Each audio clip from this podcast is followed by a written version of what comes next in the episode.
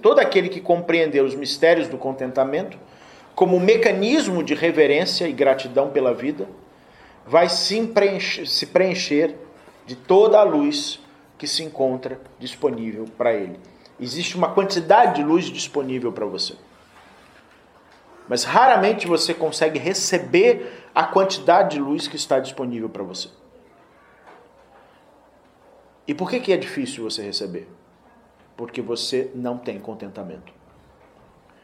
Quando você começa a ter contentamento, quando você começa a despertar ishak interior, você começa a prosperar em todos os sentidos. Por isso que é dito na tradição que Ishak foi o que mais prosperou dentre todos os personagens. Mais até do que o próprio Abraão, que já era rico. Né? Ishak foi mais ainda. Mas quando a gente fala na Kabbalah prosperar, a gente não está falando só de uma questão material.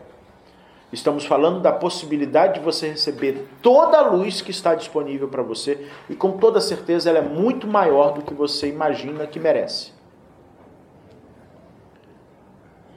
Isso é Ishak. Quando você se preenche da natureza de Ishak, que é a natureza do contentamento, do porquê você deve agradecer a, a vida, porquê você deve ser grato à vida quando você se educa para pensar nisso periodicamente na sua vida, pelo menos uma vez por semana, no Ashwat, você vai desenvolvendo uma ampliação do receptor. Você vai aumentando a caixa. Você vai aumentando o recipiente. Quanto mais lamuriento você for em relação à vida, vai encolhendo o recipiente.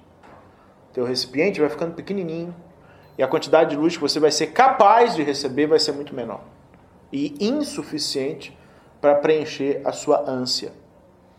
Então, eu estou num lugar, de repente eu estou trabalhando num lugar e nesse lugar que eu estou trabalhando eu não sou respeitado, eu não ganho um salário bom, eu a relação com as pessoas é ruim e o que, que eu faço naturalmente? Né? Se, se para mim não é fácil sair dali e ir para outro lugar e ganhar mais e ter pessoas mais legais, às vezes isso não é uma opção. Né? O que, que eu faço? Eu vou começar a lamentar onde eu estou. Eu vou começar a ficar cheio de lamúria. Eu vou começar a gerar sofrimento interior. O que, que vai acontecer? Eu vou receber menos ainda. Eu vou atrofiando o receptor. Mesmo vale para um relacionamento afetivo.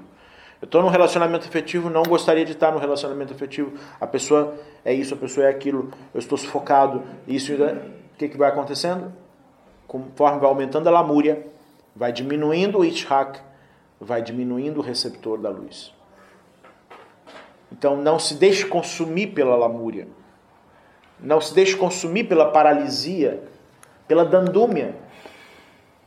Porque isso atrofia o receptor, você recebe menos.